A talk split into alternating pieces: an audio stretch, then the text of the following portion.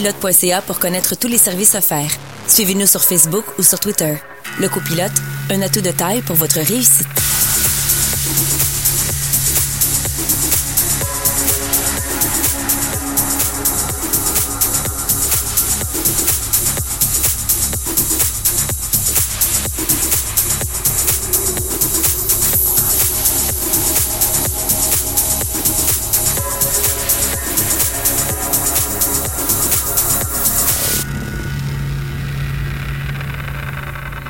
Bon matin, c'est KRL. François Bégin est avec vous en studio et bienvenue en Train de ta fibre, réaliser votre désir d'entreprendre, émission à saveur entrepreneuriale. Et j'ai Jessica Schooner, une boucle d'oreille en moins. Salut Jess. Bon matin, bon matin. Je t'ai stoulé. Oui, je l'ai enlevé. Ça va bien? Oui, super bien. Ben oui, hey, j'ai vraiment des salutations à faire avant de commencer l'émission parce qu'on a les- nos deux plus jeunes fans de 7 et 5 ans qui nous écoutent, soit mon petit Léo puis mon petit Émile. Salut les boys. Non, non, mais pas juste eux autres, Hein? là, parce que moi aussi, j'en ai un de 3 ans, puis 5 ans, ben 6 ans, en fait, là. Ethan et Zach, bon matin. Salut les boys.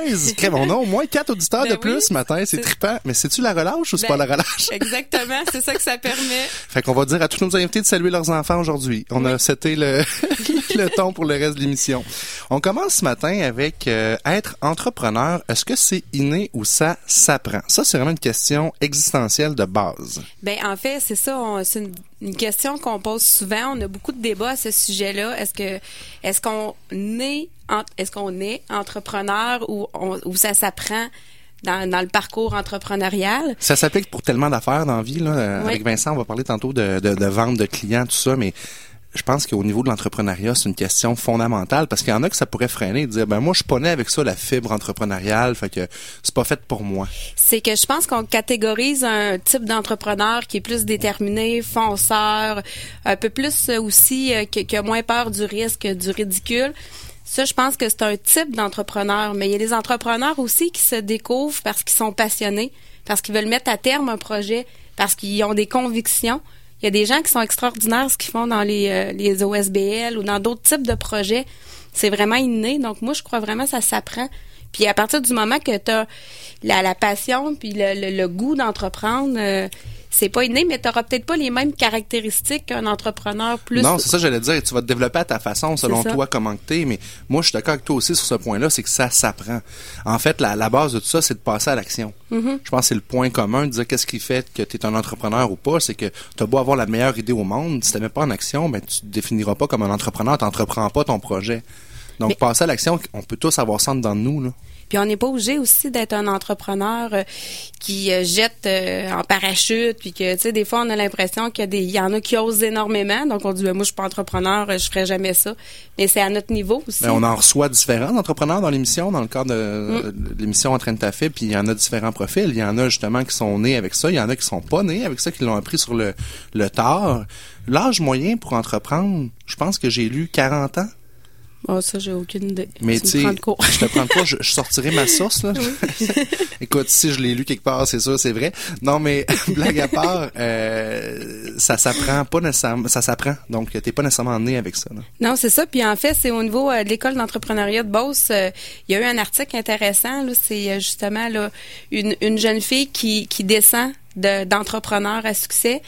Puis elle, elle, elle se dit, moi, je suis, est-ce que je suis obligée de naître entrepreneur parce que mes parents le sont, mes grands-parents le sont? T'as une pression familiale, on en a parlé. euh, Elle a dit non, je crois pas parce que dans le fond, pourquoi on entreprend, c'est qu'on a une passion puis on a le goût d'aller vers ça?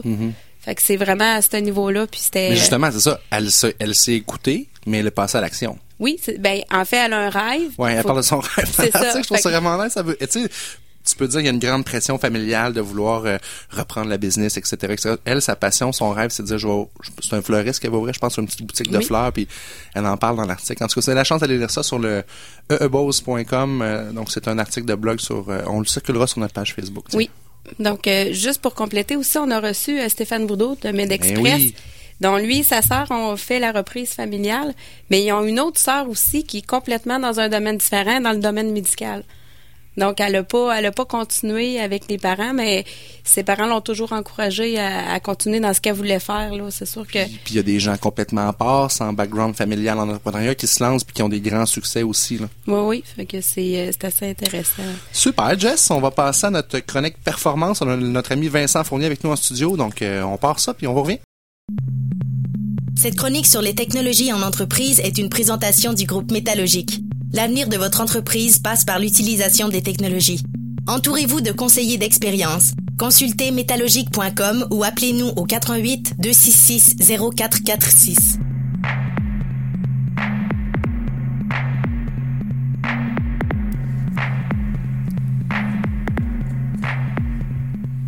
C'est le moment de notre chronique technologie avec Christian Fortier de Métallogique. Bon matin, Christian. Bon matin à vous deux. Bon matin. Ça va? Ben oui, ça va très bien, vous autres? Ben oui, super bien. Tu nous parles d'infos nuagiques ou fameusement, en fait, euh, communément appelé le cloud ce matin. Oui, on va essayer de démystifier ça un yes, peu. Yes, yes. Avec une dynamique de continuité des affaires. Donc finalement, en informatique à la maison, c'est quoi un des trucs super importants qu'on néglige tout le temps de faire? On- à la maison, il y en a tellement. C'est ça, Ma femme, je sais pas si elle écoute, là, mais elle, elle néglige pas mal d'affaires. C'est pas donné à tout le monde, Ah, mais là, il n'y a pas juste elle, toi aussi, probablement. mais au niveau informatique, je dirais de faire des backups. Oui, Oh, Oh, excellent. non, mais attends, à la maison, Ben, même au travail, on fait pas de au backup. travail, non, mais à la maison, on fait ça? Ben, là, Ah, peut-être, les photos, puis tout ça, t'as raison. Oui, Ouais, tout oui. à fait. Oui, oui, oui. Donc, euh, au niveau des entreprises, ben évidemment, les backups, c'est c'est un must.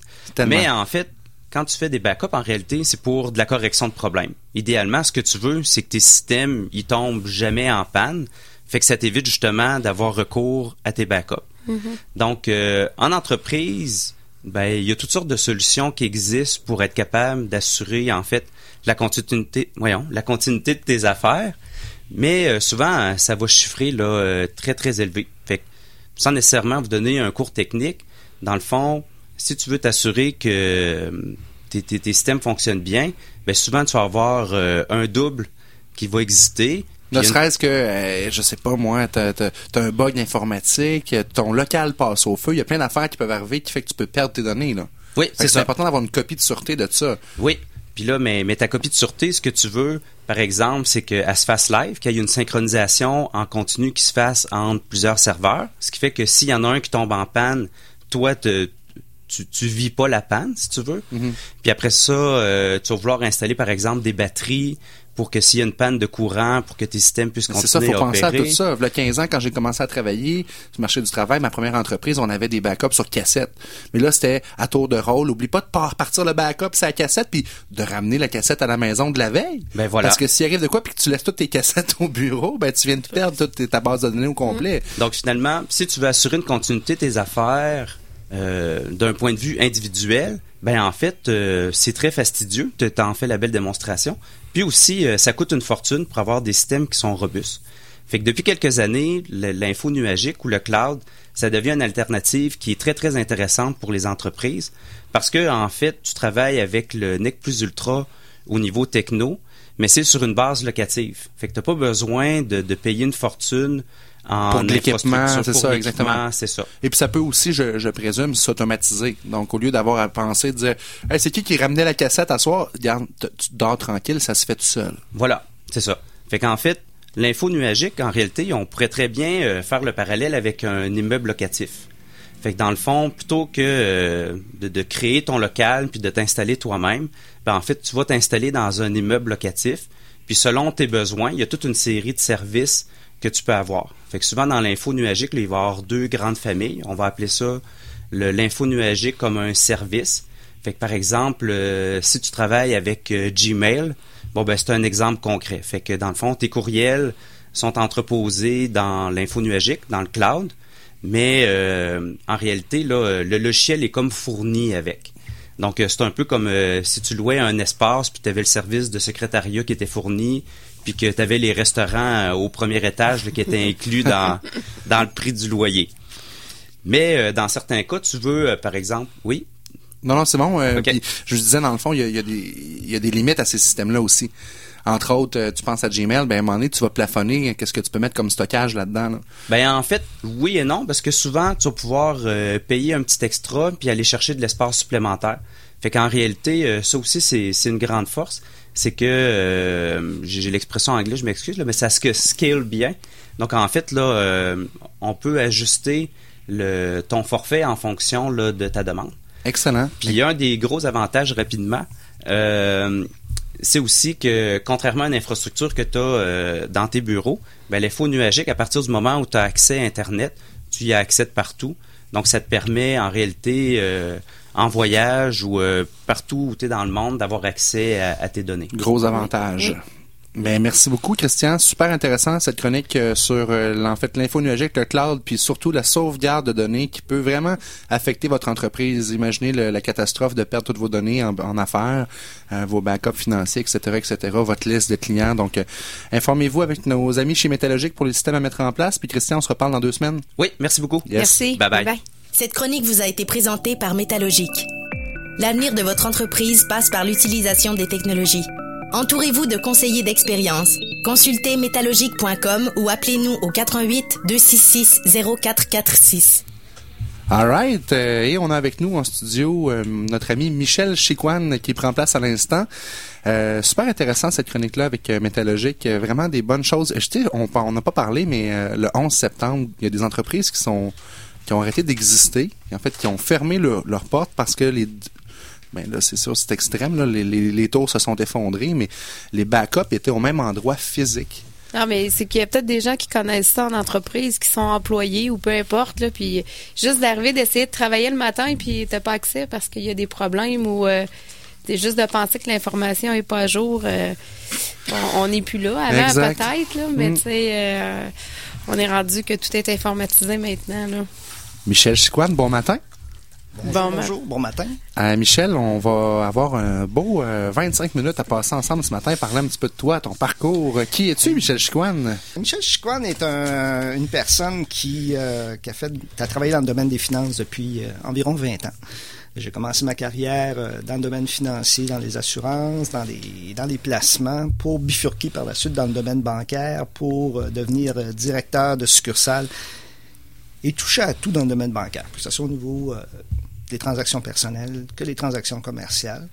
Tu t'es spécialisé là-dedans, je pense, au fil des années, hein, le fil financement des années, commercial. Le, le financement commercial, c'est devenu mon ma, ma branche principale. Euh, ma formation euh, universitaire aussi a été faite en gestion d'entreprise et entrepreneuriat. Donc, à la base, euh, je j'étais dû pour travailler avec les entreprises. C'était mon goût. Ça prend, euh, ben, on parle de fibre entrepreneuriale dans notre émission, mais de ton côté de la, de la clôture, je peux dire, ça prend beaucoup d'écoute. Ça prend une personnalité qui est euh, forgée pour être en mode solution. Parce que, bon, tu as travaillé dans des banques longtemps. Tu sais, comme moi, que c'est très difficile aujourd'hui de rentrer dans le moule de la banque, les besoins de l'entrepreneur. Alors, si tu arrives face à un banquier qui est pas en mode solution, ça va être difficile puis ça marchera pas. Je pense que c'est ta force, Michel. Ça fait longtemps qu'on se connaît. Euh, tu es un gars qui est à l'écoute, qui prend le temps vraiment de cerner les besoins. Je pense que c'est ça la clé du succès dans ce que tu fais. Dans le, malheureusement, dans le domaine bancaire, les directeurs de compte qu'on retrouve, donc les gens qui s'occupent des entreprises, la majorité d'entre eux n'ont jamais eu d'entreprise. Donc, euh, ils ne vont connaître que l'aspect financier, l'aspect financier, l'aspect bancaire de la chose. Donc, tout l'aspect là du de gérer du personnel, le personnel qui rentre pas un matin, euh, que tu dois remplacer, euh, acheter du matériel, euh, financer des équipements, euh, prendre du temps pour euh, aller chercher les enfants la garderie, mais il faut que le commerce reste ouvert en même temps. Le syndrome du chèque de paye dans la poche parce que tu n'as pas la liquidité nécessaire pour te prendre une paye, il faut que tu payes tes employés si tu veux les garder. Dans le domaine bancaire, ils n'ont pas cette notion-là, ils n'ont pas cette expérience-là. Euh, moi, j'arrive d'une famille d'entrepreneurs. Euh, mon grand-père, mon père, on a eu des entreprises, que ce soit des, des commerces au détail, des, des franchises automobiles. Donc, j'ai été bercé dans ça. Ce qui fait que lorsque j'arrive dans le domaine bancaire, je comprends. Je sais ce qu'ils vivent. Donc, euh, comme tu Mais disais, en même temps, force faut- principale, c'est d'écouter. C'est ça. Mais quand tu travailles pour la banque, ben, t'es pris un petit peu dans, dans ce que la banque offre comme produit. T'as pas le choix. Ouais. T'as pas le choix. Lorsqu'on t'engage, c'est pour représenter l'institution financière. Euh, l'institution financière a des produits à vendre. L'institution financière doit faire du développement pour vendre ces produits-là en question. Donc, tu es limité à ce que tu as. Et tu n'es pas non plus autorisé à parler de ce qui se trouve à l'extérieur. Ben non, évidemment. Mais non, tu peux pas faire ça. Donc, euh, ce qui fait en sorte que tu es limité aux produits que tu as, quand tu pourrais aussi trouver des solutions qui sont des fois 100 fois meilleures à l'extérieur, dans d'autres types de produits que la banque offre pas, mais tu peux pas en parler. Donc, Le euh, financement, c'est tellement le nerf de la guerre. Jess, tu sais, tu côtoies plein d'entrepreneurs. écoute, là, il y a tellement, il y a des gens qui sont mal conseillés, il y a des gens qui font des montages financiers avec plusieurs organisations, c'est même pas optimal. les gens connaissent pas ça, puis des fois ils pensent connaître ça, c'est c'est pas évident. Mais toi, Michel, dans ton cas, ça a été quoi l'élément déclencheur pour dire là, t'es es un employé de la banque dans une structure tout ça, mais là tu décides de faire le saut, de dire je me pars à mon compte comme professionnel? L'élément déclencheur, c'est que dans les dernières années, de ma pratique bancaire, euh, lorsque je rencontrais les entrepreneurs, lorsque les gens venaient me voir, surtout des gens, euh, des petites entreprises, où on n'a pas beaucoup de personnel pour euh, monter des dossiers. Ces gens-là venaient me voir avec des dossiers, des beaux plans d'affaires qu'on avait payés des fortunes. Quand je parle de fortune, ça peut aller jusqu'à entre 10 et 20 000 dollars de plan d'affaires. Et euh, il me présentait ça pour un besoin X et en discutant avec l'individu, on s'aperçoit que c'est un besoin Y. Donc le plan d'affaires qui a monté ne correspond plus à son besoin. Donc, euh, on est obligé de le retourner, faire son plan. Donc, quand tu viens de dépenser 10 000 puis là, tu te retrouves à refaire ce plan-là, euh, tu as envie de pleurer. Tu pas encore commencé, tu pas commencé à vendre encore. Puis souvent, mais es un one-man show, en tout cas, où tu pas, comme tu dis, une grosse équipe. Fait que tu as mis du temps, là. oui, tu as mis de l'argent, mais... Là, tu t'es pressé la veille pour que ton document soit beau, puis le pire là-dedans, c'est que les institutions financières vont prendre qu'une seule petite partie de ce gros document-là. Il faut que les gens comprennent que le plan d'affaires, c'est votre livre de recettes du succès. C'est un document que vous avez travaillé à tous les jours. Ben, c'est ça, je veux dire. En même temps, les, gens se mettent tellement de pression indue par rapport au fameux plan d'affaires. Le plan d'affaires, c'est pas coulé dans le béton, ça évolue avec le temps. Exactement. C'est une recette que vous améliorez de jour en jour. L'institution financière, elle, ce qu'elle veut, c'est des chiffres. Elle veut savoir ce que vous faites, elle veut savoir où vous vous en allez, si vous avez les moyens, les ressources, les partenaires pour euh, s'enligner au bon endroit. Je me trompe-tu ou la banque, en tout cas, ça c'est mon opinion, là, j'ai pas fait du commercial, mais mon observation, ça a toujours été de dire, faut que tu prouves à la banque que t'as pas besoin de l'argent que tu lui demandes. Puis là, elle va te le prêter. c'est plate, hein, mais crème. Les gens, ils sont tellement refusés. Les financements commerciaux, c'est difficile. T'as-tu des, des statistiques de carrière à partager avec nous? Combien de demandes en pourcentage sont finalement acceptées? Ça doit être terrible. Ben, je dirais là, plutôt le contraire. Sur une dizaine de demandes qui peuvent être présentées, il y en a peut-être une qui va être acceptée. C'est incroyable. Le problème, c'est qu'un, c'est mal préparé. Les gens euh, pensent que le financement, c'est la dernière chose, la dernière étape avant de partir ton projet. Et c'est le contraire. Mm. Le financement devrait être dans les premiers. On devrait monter notre projet en fonction du financement qu'on va avoir. Et le financement, il faut que les gens comprennent, c'est que les banques ne sont pas là pour vous aider. Ce n'est pas un partenaire. C'est un, une entreprise qui vend un produit qui s'appelle un prêt. Mm-hmm. Donc, euh, elle, elle est là pour faire des profits, puis vous, vous avez besoin d'elle, puis elle a besoin de vous. Donc, c'est une entente. Euh, c'est tellement ça, c'est tellement vrai. les gens disent, ah, je vais aller voir mon banquier, il va m'aider. le banquier, là, il est peut-être bien fin, là, il a peut-être un bon fond, mais il est là pour la banque qui vise à faire des profits. Exact. Puis le banquier, en tant que tel que vous rencontrez, la majorité du temps, n'a pas le pouvoir décisionnel. Donc, lui, il est là pour prendre vous écoutez, prendre les renseignements et présenter le dossier au centre de crédit qui, lui, va prendre la décision. Qui souvent est à l'extérieur. Qui est à l'extérieur, qui ne vous connaît pas, qui n'y a rien à, Il n'y a pas d'émotivité là, Il n'y a pas du tout. Aucune émotion. Donc, la décision est tranchante et euh, le directeur de compte, euh, souvent, lorsqu'il croit dans le projet, doit se battre avec le centre de crédit. Donc, euh, pour faire approuver un dossier. Donc, ça, c'est beaucoup de travail. Mais dites-vous que le directeur de compte, même s'il peut avoir de l'air au-dessus de ses affaires, c'est pas lui qui prend la décision. Mm. Donc, c'est le centre de crédit. Donc, vous avez le fardeau de la preuve. Vous avez le devoir de faire vos devoirs, de monter votre dossier pour pouvoir le présenter. Mais faites-le quand ça va bien. Quand vous êtes dans une période de la vie de l'entreprise que ça va bien, où vous avez des liquidités, des actifs, des contrats, parce que la, banque va être prête à vous prêter à ce moment-là. Écoute, c'est tellement un cas là. Moi, on fait des, je fais des fins d'année là, puis la fin d'année, c'est un bon moment là, pour prendre, regarder l'entreprise, mais regarder, est-ce qu'on peut aller chercher du financement maintenant, même si on n'en a pas besoin?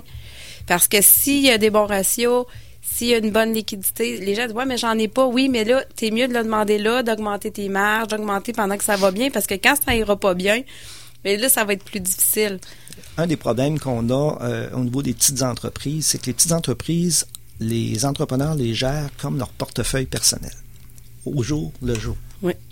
Aucune planification.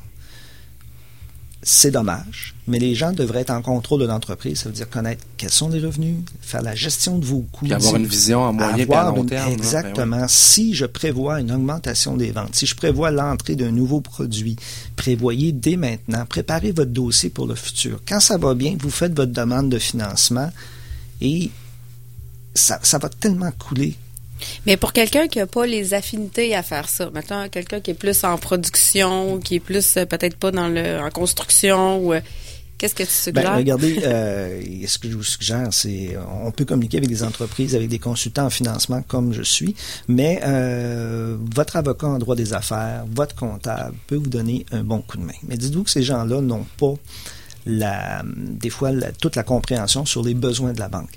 Euh, un point qu'il faut comprendre, c'est que les institutions financières et toutes les institutions financières ont des ratios à respecter.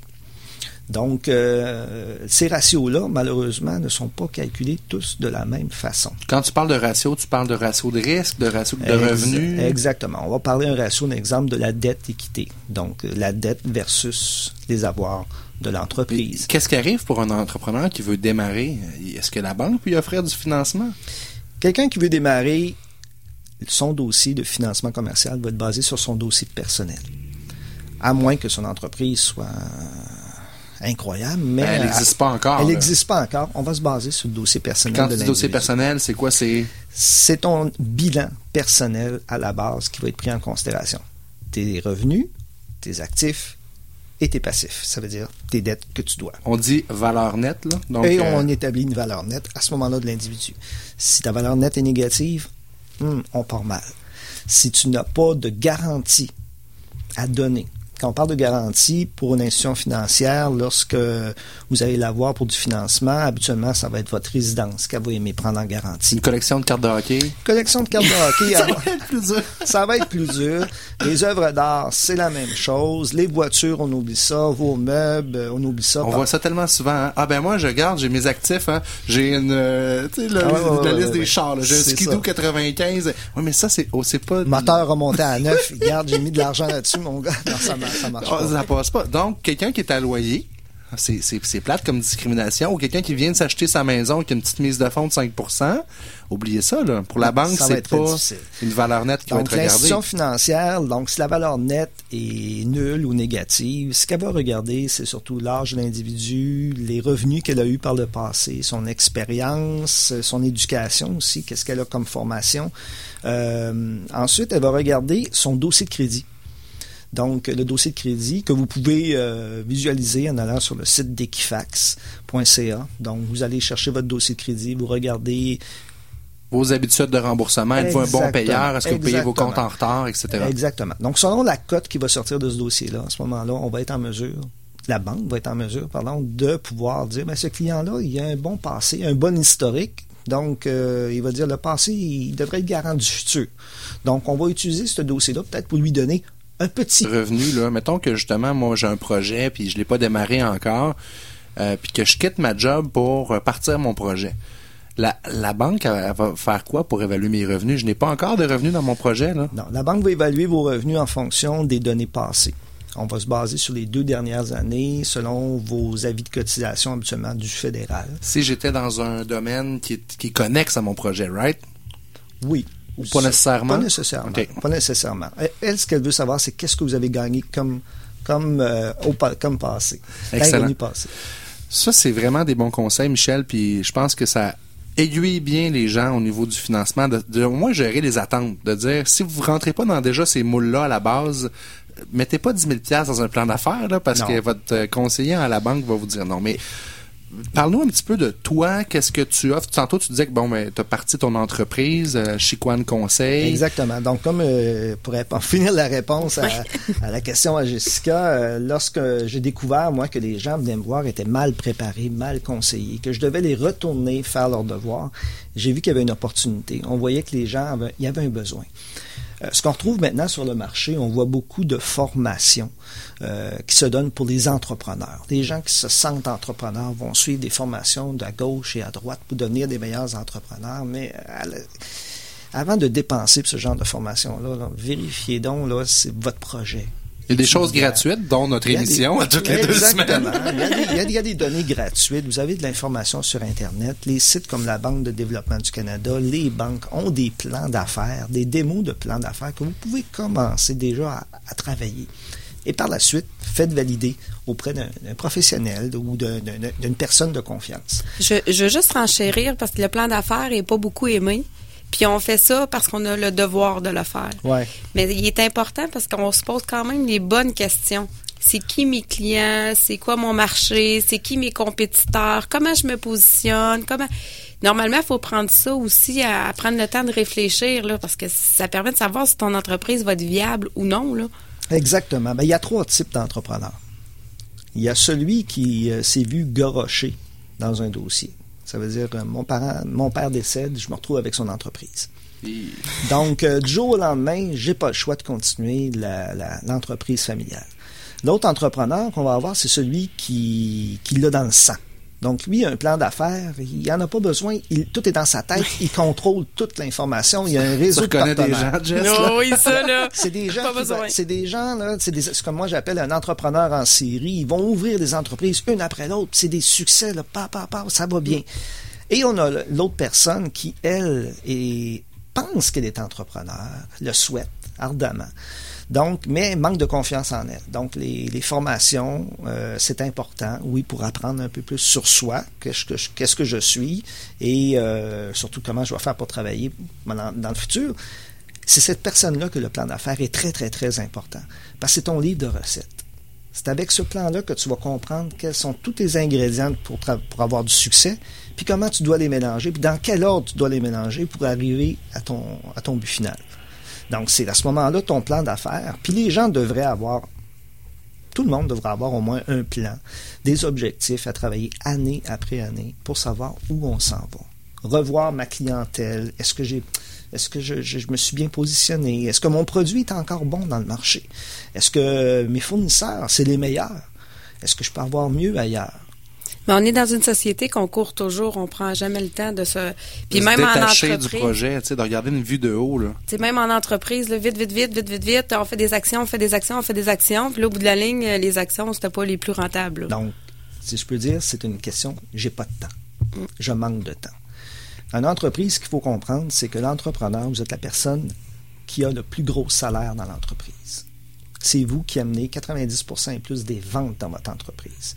Donc, toutes les, euh, les démarches que vous allez faire, les démarches qui sont qui n'amènent aucun revenu, passer le balai, faire des téléphones, une réception, faire la comptabilité. Oui, les factures, les, les payables. Les... Ce sont des dépenses à l'entreprise. Si vous êtes capable de déléguer ces dépenses-là, puis pendant cette période-là, allez développer, wow. là, c'est rentable pour vous. Mais si vous ne le faites pas, vous procrastinez, puis vous asseyez chez vous, écoutez la télévision pendant que l'autre fait la, la, la facturation, c'est sûr que vous allez direct dans le mur. Mais quelqu'un qui va utiliser son temps de la bonne façon, c'est là qu'il va avoir du succès. Mais ça, c'est excellent parce que la semaine dernière, j'avais eu un discours avec un entrepreneur qui veut tout faire lui-même. Puis là, ça coûte cher de la gestion, de la comptabilité, de l'administration. Oui, mais tu as une entreprise, là. Mm. Normalement, tu es supposé de gérer ton entreprise, avoir une vision globale. C'est ça, être en affaires aussi, quand on décide d'avoir une corporation. C'est pas de tout faire nous-mêmes, sinon non. on reste travailleur autonome, là. Non, puis euh, oui, c'est cher. Oui, ça a un coût. Mais le coût de ne pas développer, ça vaut combien pour une entreprise? Mm. C'est entre la vie et la mort. Mm. Donc, euh, être sur respirateur artificiel tout le temps, ça devient épuisant pour tout le monde. Puis ça peut être épuisant aussi pour la famille, pour le conjoint. Et euh, là, c'est pas juste l'aspect professionnel qui prend le bord, c'est l'aspect familial aussi. La santé qui suit. la santé.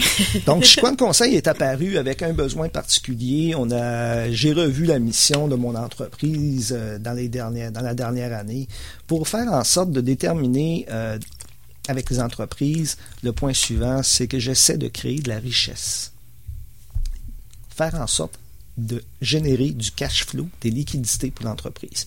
Puis il n'y a pas 56 000 solutions. C'est augmenter tes revenus ou gérer tes dépenses.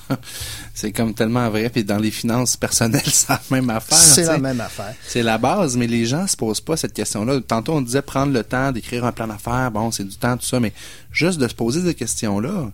L'entrepreneur, il est créateur de richesse.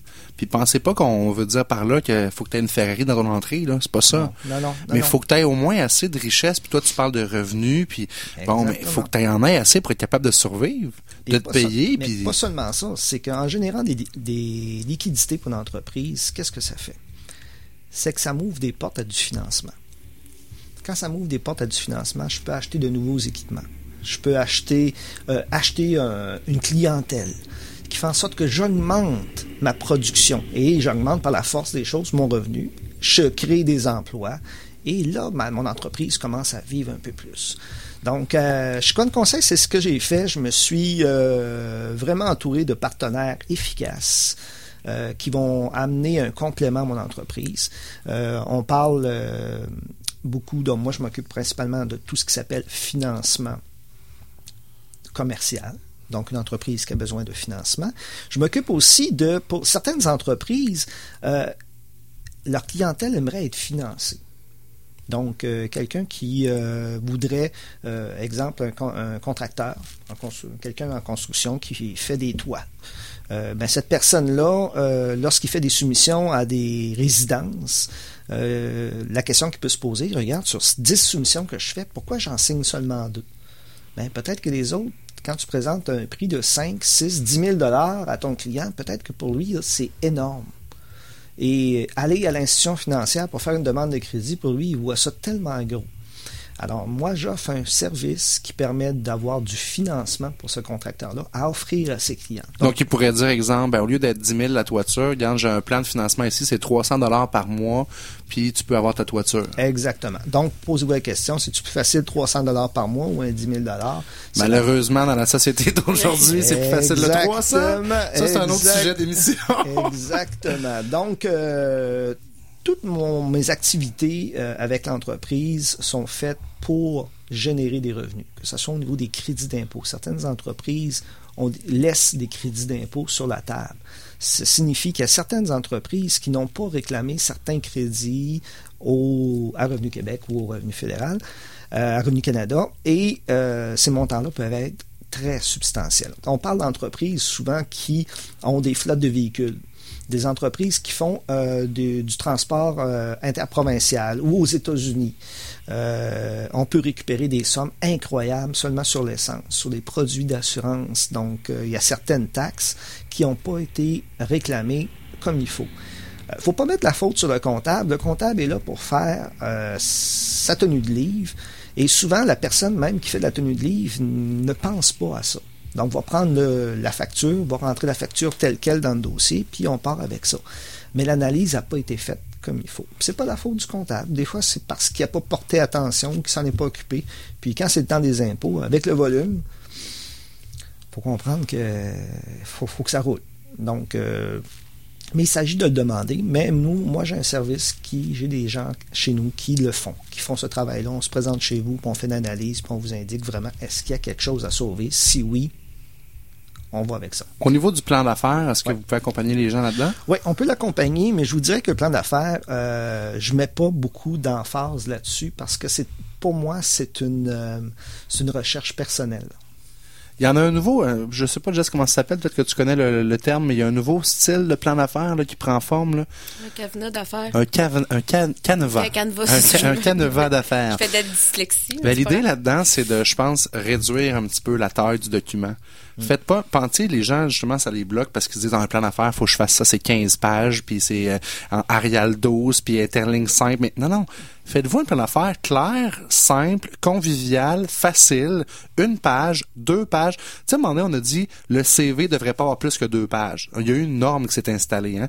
Je pense que le plan d'affaires devrait aussi aller vers là. Quelque chose de plus concis, de plus clair et simple, qui vous prendra pas 3000 heures de travail à faire, là. Le plan d'affaires euh, euh, principal, le premier plan d'affaires que vous allez faire pour votre entreprise, c'est un plan d'affaires qui va être complet où vous allez retrouver beaucoup, beaucoup d'informations, puis il va avoir une bonne épaisseur. Peut-être un 200-300 pages là, dans ceux qui ont vraiment mis du travail au niveau des statistiques puis de l'analyse. Euh, mais, comme, comme tu le dis, François, un plan d'affaires simple, court et précis qui donne les grandes lignes, la vision où vous voulez aller, euh, puis euh, les moyens que vous allez prendre pour les respecter, pour euh, vous enligner vers cette vision-là, c'est c'est- c'est quelque chose qui est simple. Et ce n'est pas, faites-le pas faire par quelqu'un d'autre. L'autre personne ne connaît pas Mais votre non, entreprise. clair. Elle connaît pas votre fibre à vous, qu'est-ce qui va- vibre Elle va inscrire dans le document ce que vous voulez entendre. Ce document-là doit être fait par vous, doit être travaillé par vous. C'est le seul moyen que vous allez voir les faiblesses et les forces de votre entreprise et que vous allez être en mesure de poser les bonnes questions aux professionnels, que ce soit un comptable ou un avocat. Très intéressant. Michel, en terminant, il nous reste euh, 30 secondes. Fais ça vite, mais j'aimerais ça que tu donnes un conseil parce que tu as tellement accompagné d'entrepreneurs. Si tu avais un conseil à donner aux gens qui veulent euh, démarrer un projet d'entreprendre, tu leur dirais quoi? L'émotion, et il faut faire attention à l'émotion. Donc, euh, lorsqu'on est émotif euh, avec un projet, un projet d'e- d'entrepren- d'entrepreneur, c'est comme accoucher d'un bébé. On a hâte, on a hâte que ça arrive, que ça arrive. Des fois, on peut faire les coins ronds. Euh, et l'émotion est un mauvais conseiller. Donc, le fait d'écrire votre idée, de mettre votre rêve sur papier devient un projet et de prendre le temps et d'être patient C'est quelque chose que vous allez devoir euh, travailler. Euh, c'est sûr que vous allez être gagnant à, à long terme. Très intéressant, Michel Chicoine. On peut te rejoindre euh, de quelle façon? Ben, vous pouvez me rejoindre euh, à partir de mon site internet à chicoineconseil avec un s.com. Sur mon site internet, vous avez, euh, je rejoins beaucoup d'aspects au niveau d'entrepreneurship, donc ceux qui démarrent, ceux qui sont en, en, en cours de route ou ceux qui veulent vendre aussi euh, leur entreprise.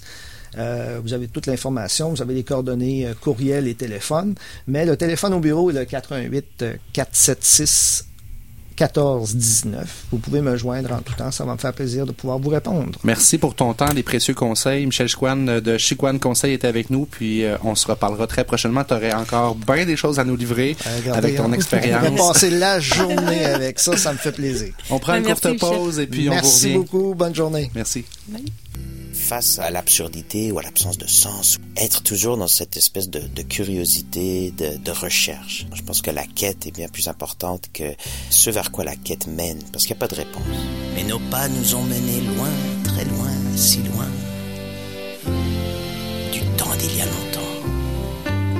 Thomas Hellman, chercheur d'or, à Sentier Secret, mardi 1er mars à 10h. Il n'y a pas de Graal, il y a juste la route vers le Graal. Ça fait partie, je crois, de ce que j'essaye de dire dans mon travail et je crois que ça fait partie de la façon avec laquelle j'essaie de vivre. Faut-il nous quitter sans espoir de nous revoir un jour? Donc c'est un autre rêve américain. Vous avez une carte de membre de CKRL? Économisez 15% chez Chichio Café, 875 rue de Clairefontaine à Québec. chichiocafé.com. Votre carte au coût de 25 est valide pour un an à la date d'adhésion. Ne tardez plus, faites-le aujourd'hui sur ckrl.qc.ca. La carte de membre de CKRL, c'est pratico-économique. Le numéro 6 de la revue Planche est maintenant disponible. Sous la couverture réalisée par Caton, retrouvez dans les dessous de la création une entrevue avec l'infatigable éditeur de Pau Pau, Luc Bossé. De son côté, Sophie Bédard vous montre à quel point c'est difficile de devenir une sorcière. Découvrez également plusieurs auteurs talentueux jamais publiés auparavant au Québec et de jeunes auteurs comme Xavier Cadieux, Catherine Bard et Simon Barbary. Planche en kiosque dès maintenant.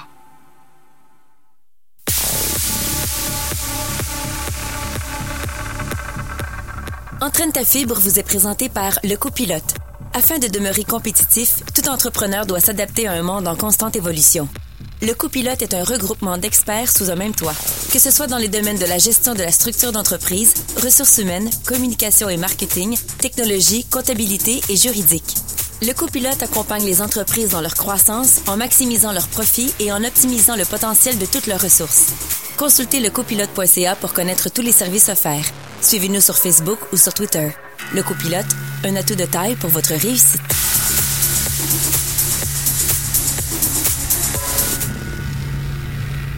De retour en studio avec l'invité du copilote de la semaine. Cette semaine, on a M. Burt Brassard qui est comptable CPA euh, à son compte hein, pour Burt Brassard euh, CPA. Bon matin, Burt. Bon matin, François. Bon matin. Bon matin, Jessica. Plein de choses à parler. Le défi, c'est de rendre ça euh, simple et clair pour nos auditeurs parce que quand on parle de, de comptabilité, ça peut devenir très compliqué. Mais tu nous parles des différentes déclarations à produire pour une entreprise. Euh, je vais essayer. Euh, premièrement, je- mon cabinet J'ai mon propre cabinet comptable qui s'appelle Bird Brassard CPA Incorporé. Alors, les déclarations à produire pour une entreprise, il y en a plusieurs. Alors, c'est pour ça que les comptables sont là. On on réalise pas la quantité de, de paperasse qu'il y a à produire, les, les, les gouvernementales, et, etc. Quand Je on pense part que ça va de, entreprise. de pire en pire avec les années. Il y en a toujours de plus en plus à remplir, on dirait, hein? Oui, effectivement. Malheureusement, là, les gouvernements ils allègent pas le fardeau de, de la paperasse. Malgré que maintenant, on peut faire de plus en plus de rapports en ligne. On n'est pas obligé de les imprimer. Mais il faut quand même avoir une trace. euh, Vous devez entendre ça souvent, des gens qui veulent le faire par eux-mêmes, mais que finalement, c'est la catastrophe parce que c'est fait tout croche ou c'est mal fait ou... euh, Effectivement, j'en vois de tous les genres et euh, le- un profil qui arrive souvent qu'un entrepreneur, il a un projet, il a une bonne idée, il, il se lance, puis sans réf- il réfléchit pas à euh, le volet administratif, paperasse, euh, gouvernemental. euh, c'est quelque chose qui l'intéresse pas, premièrement. C'est plate pour la plupart du monde. Il y a juste les comptables qui aiment ça. puis, puis là, à un moment donné, ça le rattrape. Ça le rattrape, il y a des retards, il peut y avoir des pénalités. ça coûte cher, les pénalités, là. Oui, ça peut être salé les amendes, là, surtout avec euh, Revenu Québec. Ouais, ben, Moi- les gens, là, ils ont, ils ont pas idée là, à quel point là, une journée là, de, de, de la déclaration pas à jour, euh, c'est euh, c'est assez dispendieux. Là.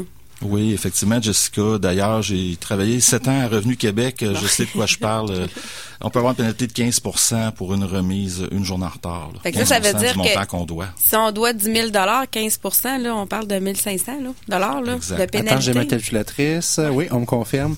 Mais quand Euh. on parle des différentes déclarations, moi tête tout de suite le bon le fameux rapport d'impôt, mais il y en a plus que ça à faire là. Oui, il y en a une panoplie, euh, si je peux m'exprimer ainsi.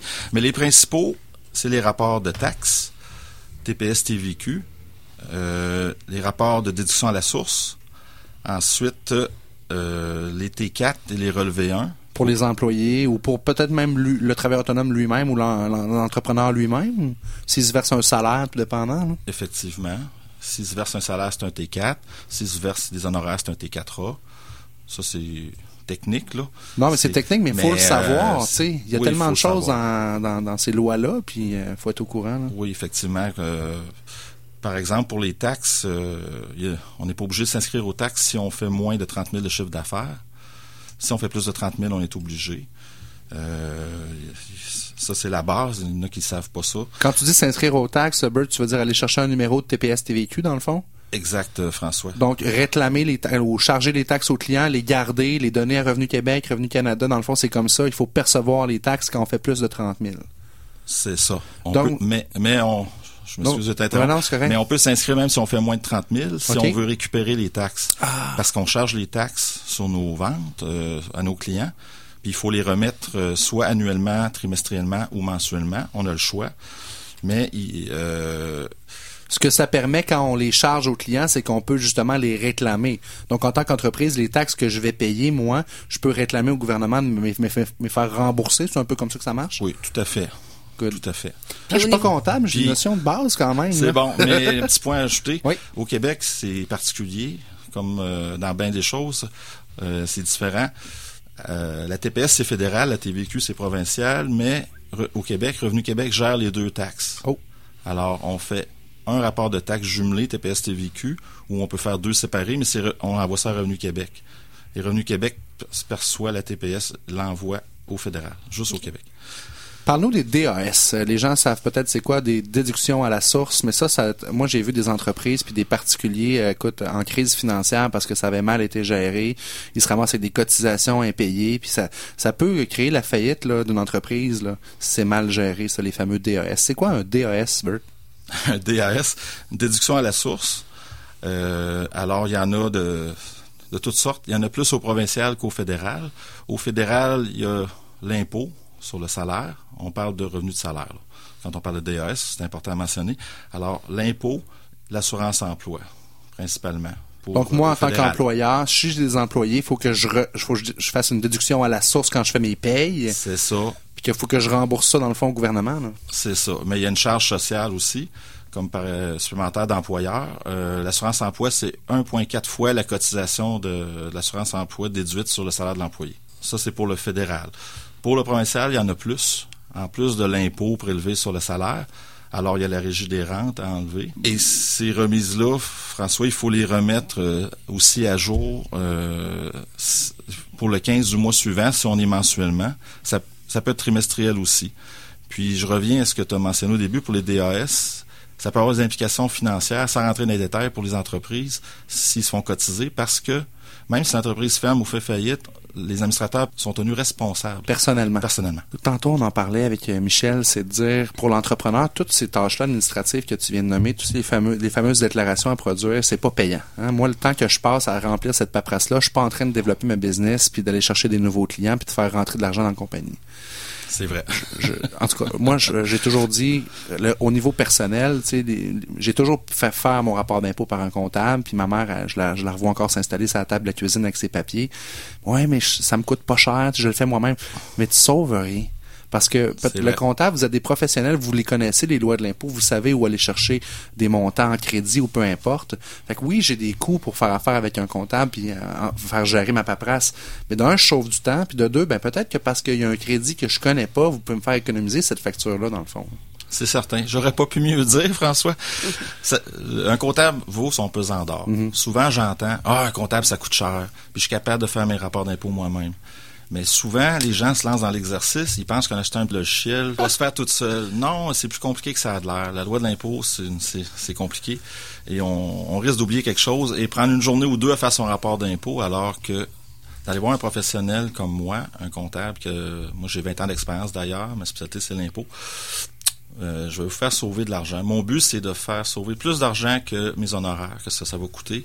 Puis, je suis obligé, par mon nom professionnel, de rester à jour aussi au niveau des lois de l'impôt. Donc, euh, qui doit te prendre beaucoup d'heures par année à relire les modifications puis les nouvelles lois. Ça, ça doit être assez incroyable le temps que tu dois passer à ça. Bon, on est tenu à d'ailleurs à suivre des ben, formations continues. C'est ça. C'est ce qui fait que vous êtes à jour puis qu'on peut aller vous voir euh, à chaque année. Bert Brassard, euh, comptable CPA, merci beaucoup de ta présence avec nous. tu es installé donc sur la rue Marais avec les amis du copilote puis on peut te rejoindre au 418 522 2298. Effectivement, j'ai également un site, un petit site internet www Brassard en un mot, B-E-R-T-B-R-A-S-S-A-R-D, CPA.com. Le P dans CPA, c'est pourquoi? Non, c'est pas vrai. Je fais Professionnel. Ah, yes. Merci, Bert. Euh, je te souhaite une super belle journée. Euh, Jessica, on va finir l'émission euh, avec le devoir de la semaine qui est tellement en lien avec ce qu'on a jasé aujourd'hui, hein, Jess? Ben, moi, j'aime ça mettre des devoirs qui sont toujours en lien avec des pertinente, sujets. Ben Jessica Schoner. Ben, nous, on a déjà fait l'exercice, puis c'est vraiment intéressant à faire comme exercice. C'est que dans le fond, c'est souvent, on on trouve pas le client idéal, mais déjà de prendre la banque de clients qui est actuelle dans l'entreprise, puis de les catégoriser en A, B, C, A étant mes clients super euh, que je voudrais toujours avoir, B étant les clients ben, c'est correct, j'aime ça faire affaire. Puis C, c'est ceux-là que quand ils appellent, là, ça me dérange pas de les rappeler tout de suite. Là, euh, de pas les rappeler, en fait. Ben, c'est ça. je les mets comme un peu de côté. Puis de, de, de diviser. Puis vous allez voir, hein, la loi de Pareto, là, surprenamment. Là, c'est tellement vrai, euh, ça, là-dedans. Hein. Oui. Donc, mais, là, tu parles d'entreprise existante, mais même si vous n'avez pas encore démarré votre projet d'entreprise, c'est une activité que vous pouvez faire. Assoyez-vous, puis imaginez, réfléchissez à qui est votre client euh, existant, votre client idéal, comme disait Vincent tantôt. Donc, pensez à qui est votre client idéal, puis faites un ABC. Le client idéal pour moi, le, le, le, 80% de clients que j'aimerais avoir, c'est qui? Mais là, on va, on va prendre, on va prendre le temps de, de, de le décrire, ce client-là. Après ça, tu dis le client B, c'est le client qui, ouais, ok, je suis capable de servir cette niche-là de clientèle, ou aller chercher ces sources de référence-là. Ça, ça me dérangerait pas, puis ça ferait naturellement dans, dans mon développement d'affaires. Puis le C, ben, c'est ça qui est le fun est à son compte. Peut-être que quand on commence, on le fait pas, mais c'est de pouvoir dire ça c'est un client que je veux pas. Non, celui je le prends pas, qui il va pas me prendre avec mes valeurs. Exactement. Qui va me tirer comme tu dis du jus, qui va prendre 80% de mon temps pour 20% de mes revenus. Ce client là là, à mon compte, j'ai le loisir de dire je veux pas te servir ou je suis pas la bonne personne pour toi. Mais puis souvent les gens, c'est ça. Moi là, écoute là, c'est très fréquent là. C'est c'est quoi une bonne référence pour toi? Qui est une bonne référence? Ah ben moi c'est Monsieur, Madame, moi c'est tout le monde. Non. Mais c'est pas vrai. Il y a des gens naturellement qu'on aime mieux servir que d'autres. Puis il y en a d'autres qu'on va leur offrir plus parce que il y a une bonne affinité. Ça peut être le service, ça peut être le prix, ça peut. Il y a plein de choses que c'est pas nécessairement vrai euh, de façon globale. Je vais juste terminer mon livre. Ah oui, tu as le livre de la semaine faut que j'aille le chercher. Je l'ai pas sorti. Je pas mon affaire. Il est dans ta sacoche. Bon, cette semaine, la lecture de la C'est semaine. donc bien drôle, cette couverture-là. Il était une fois une vache. Éliminer les excuses et passer à l'action. C'est un excellent livre qui démontre de façon collective comment on se permet des excuses en tout temps. Ça veut dire que on se permet des choses euh, de de pas être à l'action puis de rester inactif parce que collectivement c'est correct. C'est vraiment un bon livre écrit par un docteur. Docteur Camilo Cruz, il était Oui. une fois une vache. Merci pour la recommandation de lecture. Merci à nos invités, euh, notre nos chroniqueurs également. Euh, on vous souhaite une excellente journée, c'est Corel, et on vous laisse au bon soin de Suzy Turcotte pour l'émission Sentier secret. Et nous, on se reparle la semaine prochaine. Bonne semaine.